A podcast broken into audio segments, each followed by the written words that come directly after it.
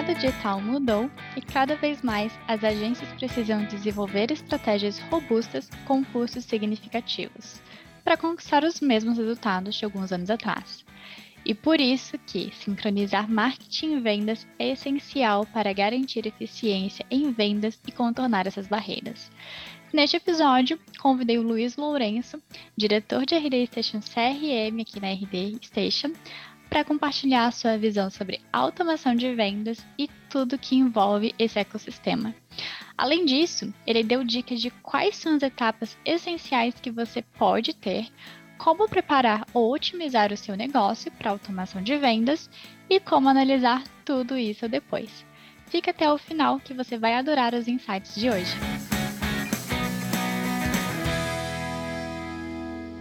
Essa é a quarta temporada do podcast Show Me The ROI, um conteúdo direcionado às agências parceiras da RD. Nós lançamos episódios novos de 15 em 15 dias e falamos sobre estratégias, inbound marketing, business, vendas, gestão e, claro, como as melhores agências de inbound utilizam cada um dos nossos produtos, o RD Station Marketing e o RD Station CRM. Meu nome é Maria Luísa de Alcântara, faço parte de um time de especialistas de capacitação de parceiros aqui na RD e hoje vou comandar este bate-papo com o nosso convidado especial, o Luiz Lourenço. Luiz, muito obrigada por topar o convite de bater esse papo especial com a gente. Hoje eu vou querer entender um pouquinho aí com você tudo sobre o, o universo né, das agências e empresas, o que, que elas precisam saber sobre automação de vendas. E aí eu já vou começar perguntando: quais são as vantagens ou benefícios para você de uma automação comercial para uma agência?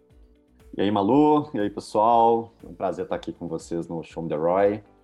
É, bem, primeiro, no fim do dia, quando a gente fala de, de vantagens de automação de vendas para agência, primeiro eu vou até expandir um pouco aqui e, e, e dizer que isso vale para a agência, mas também para os clientes da agência sempre quando a gente fala de automação, nós estamos falando no final das contas de aumentar a produtividade.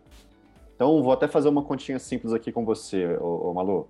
Imagina que você tem cinco minutos por dia é, direcionado para tarefas manuais, que sejam.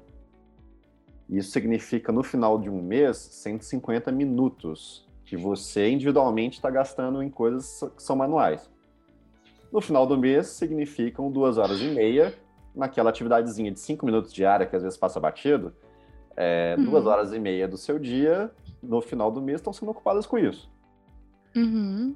Vamos multiplicar agora, vamos pensar aqui numa agência que tem cinco pessoas, ou talvez num cliente de uma agência que tem cinco pessoas. Poxa, são 12 horas. Uma, tá, acho que até um pouco mais de 12 horas aqui pelo cálculo que eu fiz. É, então são, são, são 12 horas de atividades manuais feitas pelo time de vendas da agência ou do cliente da agência, é, que poderiam ser gastas, utilizadas, por exemplo, em, em 12 reuniões de uma hora, uhum. é, 12 follow-ups de meia hora, melhor, 24 follow-ups de meia hora, ou, ou, qualquer coisa assim, e a gente está gastando em coisas manuais e às vezes passa batido, porque são só cinco minutos, a gente nem vê isso, isso passar, né? É, enfim, tem uma pesquisa da Sales Hacker e ela diz que 65% das pessoas de vendas gastam a maior parte do seu tempo em atividades que não são relacionadas a vendas. Então, aqui eu estou dando um exemplo de cinco minutos, que se representam 12 reuniões, mas potencialmente o tempo gasto pelas pessoas de vendas numa agência ou no cliente da agência com coisas que não são vender são mais do que esses cinco minutos. E ainda que uhum. sejam coisas, né, que, que sejam necessárias para o dia a dia e que realmente faz parte do, do trabalho, a partir do momento que você automatiza isso, você está abrindo espaço para diminuir de 65 para 60, de 65 para 50, para 55 para 50 e aí, naturalmente, você vai ser mais produtivo, mais produtiva. É, tem outro fator aqui também, Malu, relacionado à automação de vendas, que quando a gente tem uma série de atividades manuais para fazer, a chance de erro aumenta. Uhum. Vou dar um exemplo bem hipotético aqui, trazendo um pouco do contexto de RD Station Marketing, tá? Imagina que a gente utilizasse, não utilizasse a RD Station Marketing para fazer nossas, nossas automações de marketing de, e vivesse dependendo de planilha e de disparos manuais e de segmentações em planilhas e tal. Poxa, a chance da gente errar numa segmentação, a chance da gente errar numa planilha, de esquecer um e-mail, de ter um e-mail perdido, é, é muito alta. E em vendas isso não é diferente, né? Então, se a gente, quanto mais atividades manuais a gente tem no time de vendas, maior a chance da gente errar e da gente não conseguir seguir o playbook que a gente tem definido dentro do nosso processo de vendas, é, maior chance da gente não ter segurança nas informações que a gente tem no nosso processo de vendas, enfim. Então, é, quanto menos é, espaço para atividades manuais a gente tiver numa operação mais madura, melhor. E talvez o último ponto que eu trago aqui, Malu, é a questão de quanto mais automação, maior agilidade é, no processo ou no relacionamento com os clientes, né? É, então, trazendo alguns exemplos, se eu consigo automatizar algum e-mail de follow-up, ou se eu consigo automatizar algum handoff, alguma troca entre uma pessoa de vendas de um time de outro, de um funil para outro, de um SDR para um sales rep, qualquer coisa que eu consiga automatizar nessa linha, no final das contas eu estou ganhando algum nível de agilidade, seja, de novo, para eu conseguir reduzir as horas em, em atividades manuais, né? Ou seja, mesmo para eu ter uma melhoria de conversão, porque quanto mais rápido a gente tem um relacionamento com o cliente, mais efetivo, etc., maior a nossa chance de conversão no funil.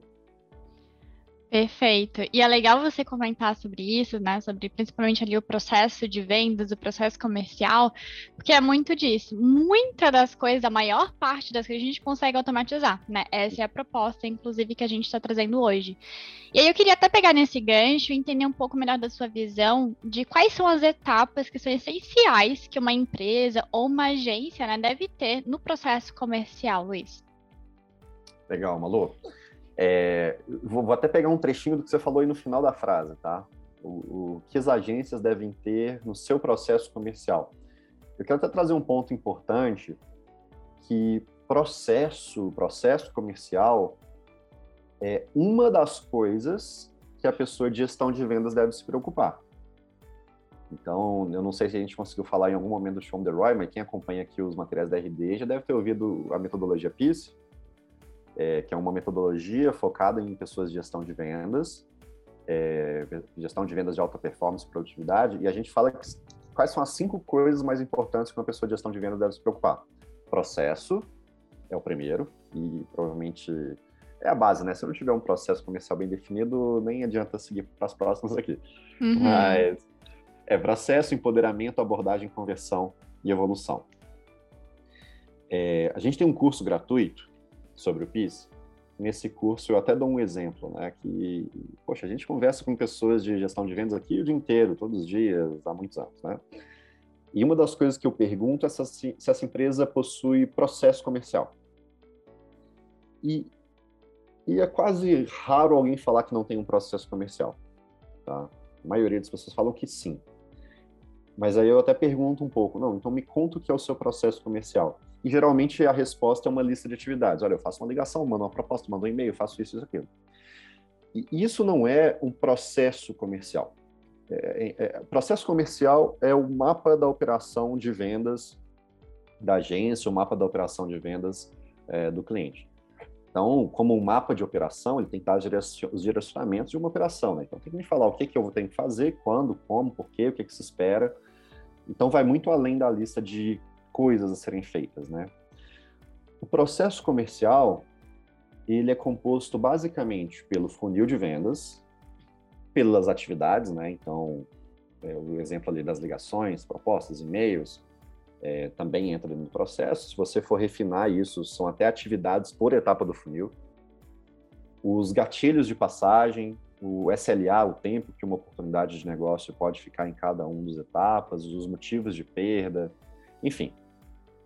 Depois que você monta esse processo, o próximo passo é você documentar isso num playbook e instrumentalizar isso dentro de um CRM.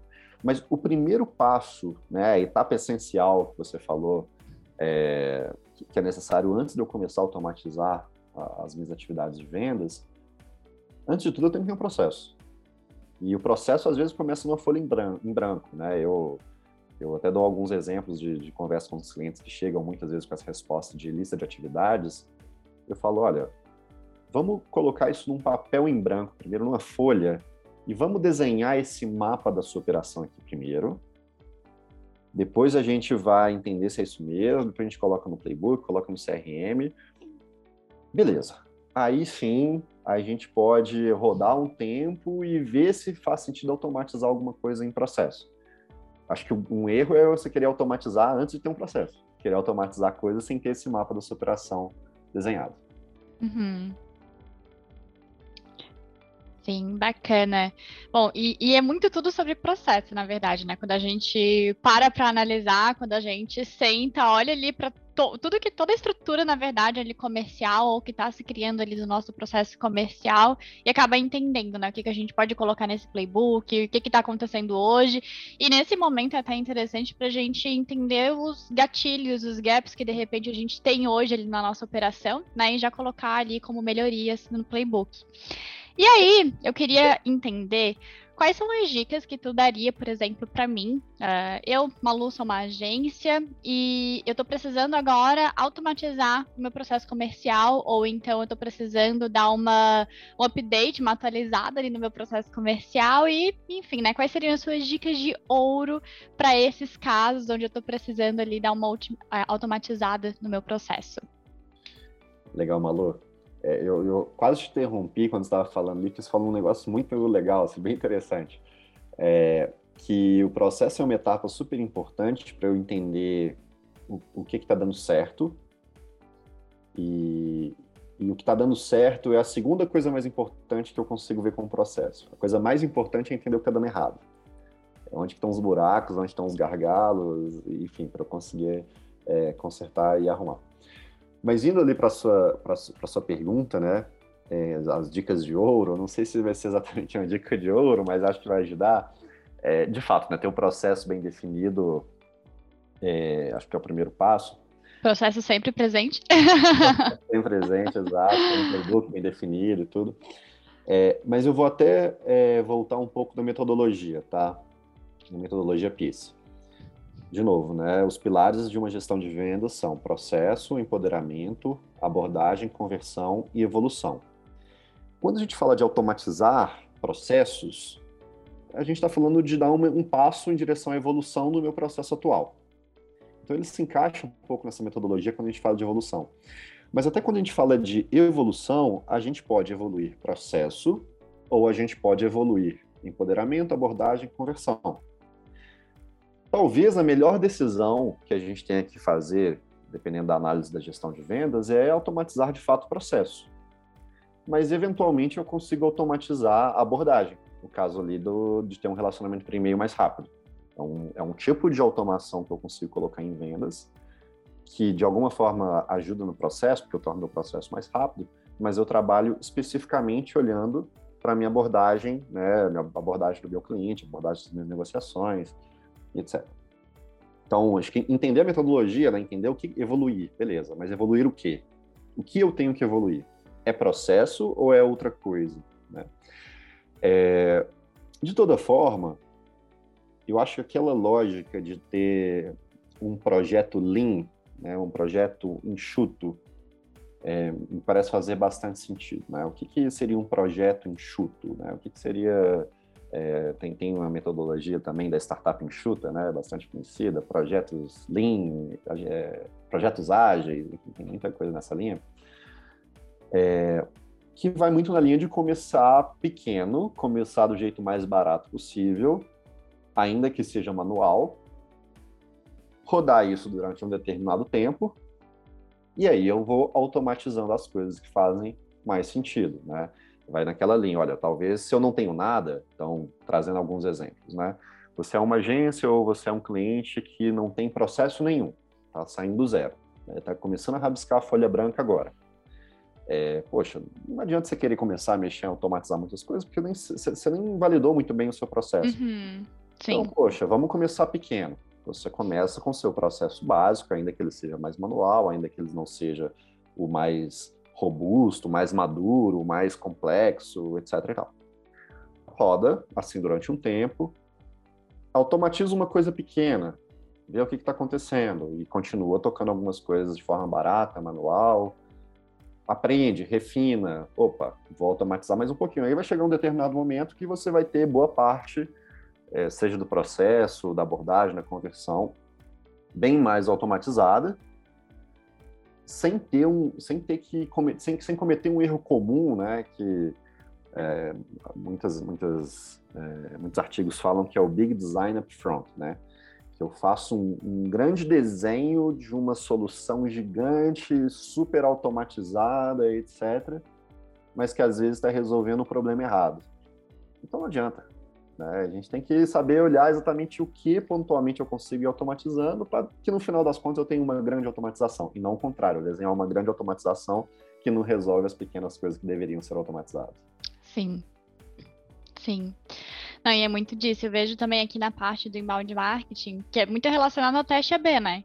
Então, para eu entender se aquele problema que eu identifiquei ele realmente é um problema, eu tenho que primeiro atacar uma primeira, uma pequena parcela, colocar para rodar e só depois entender quais foram os resultados daquilo para entender, não, beleza, realmente faz sentido, me deu mais resultados, vamos seguir assim. Ou não, né? Vou precisar dar um passo atrás, não era isso que eu precisava fazer e aí entender realmente quais, quais seriam os próximos passos, né?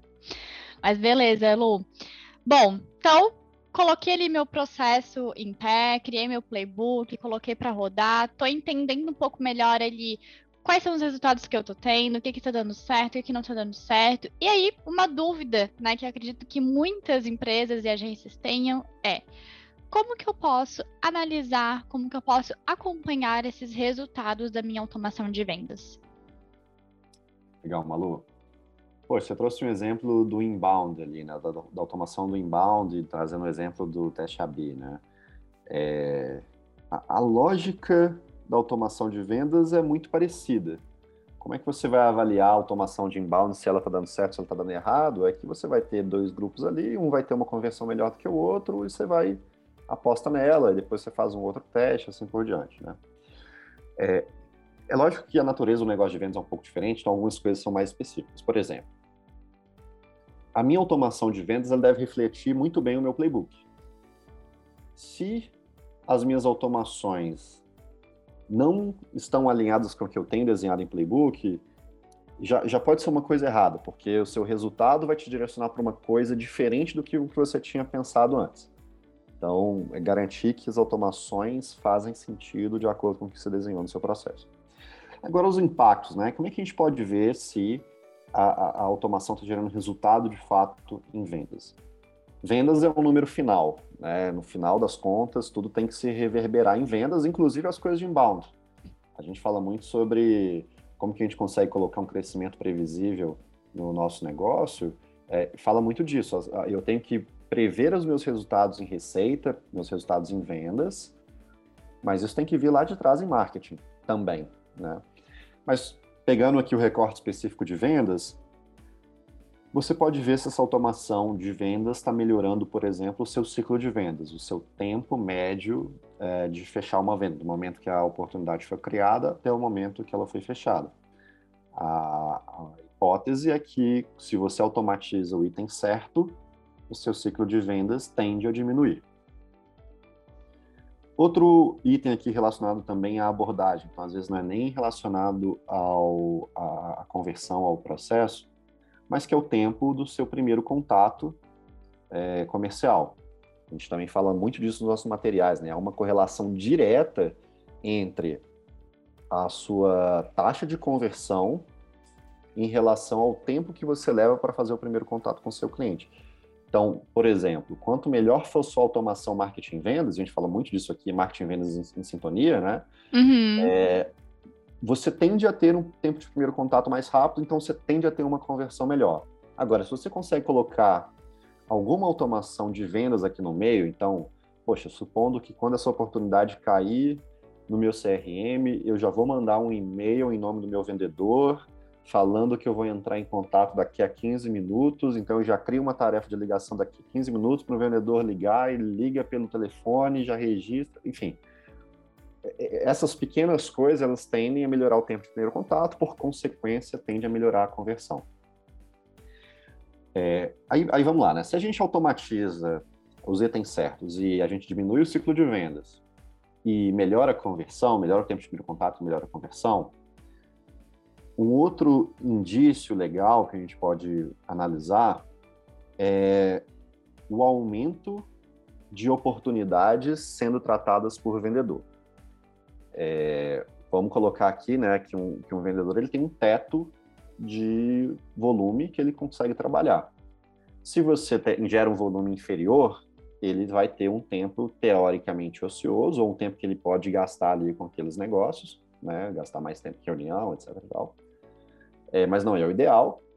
Mas se eu também estouro esse limite, também não é interessante, porque o vendedor vai ter oportunidade demais e ele não vai conseguir fazer o follow-up adequadamente, não vai conseguir fazer o tempo de primeiro contato adequadamente, o ciclo de vendas vai estourar, vai ter um monte de oportunidade gerando gargalo ali.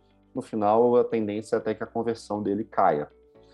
É, mas se eu consigo automatizar e tirar aqueles cinco minutos por dia né, do, do profissional de vendas, é, consigo tirar 12 horas por, por mês, né, dando um exemplo ali, a tendência é que eu consiga aumentar esse, esse volume máximo de oportunidades que uma pessoa consegue trabalhar. Isso, por consequência, tende a gerar um melhor resultado por vendedor. Você começa a escalar um pouco a produtividade do seu profissional de vendas. E talvez o último ponto aqui, Malu, para encerrar essa pergunta, é a própria confiabilidade dos dados, né? é, como a gente falou ali atrás, há algum tempo, é, quanto mais espaço para atividades manuais, maior a chance de a gente errar manualmente em cima do playbook que a gente desenhou. Se a gente consegue automatizar as coisas certas, a chance de erro diminui significativamente, a gente tende a ter dados mais confiáveis. Se vendas produz dados confiáveis, a consequência é não só que vendas consigam melhorar sua produtividade, mas até que marketing consiga trabalhar melhor as suas ações, as suas campanhas, suas segmentações, é, suas, suas automações, enfim. Né? Então, o, o, fato de ter mais dados confiáveis em vendas beneficia também as ações em marketing, desde que, de novo, né, marketing e vendas estejam em sintonia, estejam integrados e que tenham essa troca de informações constantes aí. Perfeito. Acho que nesse encontro, nessa conversa de hoje, muitas agências, né, parceiras ou não parceiras e também outras empresas é, puderam ter um pouquinho também, tanto da vivência aqui que a gente faz na RD, né, muito falando também do PIS, e também se qualquer pessoa tiver interesse, é só ir lá na nossa RD University, que o PIS é gratuito, como o Luiz já bem comentou. E Luiz, novamente, muito obrigada. Foi ótimo poder contar com a tua participação e com as dicas que tu trouxe aqui hoje. E vão ajudar muito os nossos parceiros né, durante essa jornada de crescimento aqui com a gente. A todos que nos acompanharam até aqui, pessoal, muito obrigada também. Se vocês quiserem ver algum tema por aqui que a gente ainda não abordou, ou até que a gente tenha abordado, mas queiram algum aprofundamento, podem nos enviar um direct lá pelo Instagram do RD Partners, tá? É o rd.partners, que a gente vai providenciar com toda certeza por aqui. E nós estaremos juntos daqui duas semaninhas com novos convidados e muito mais Show Me The Roy. Até mais!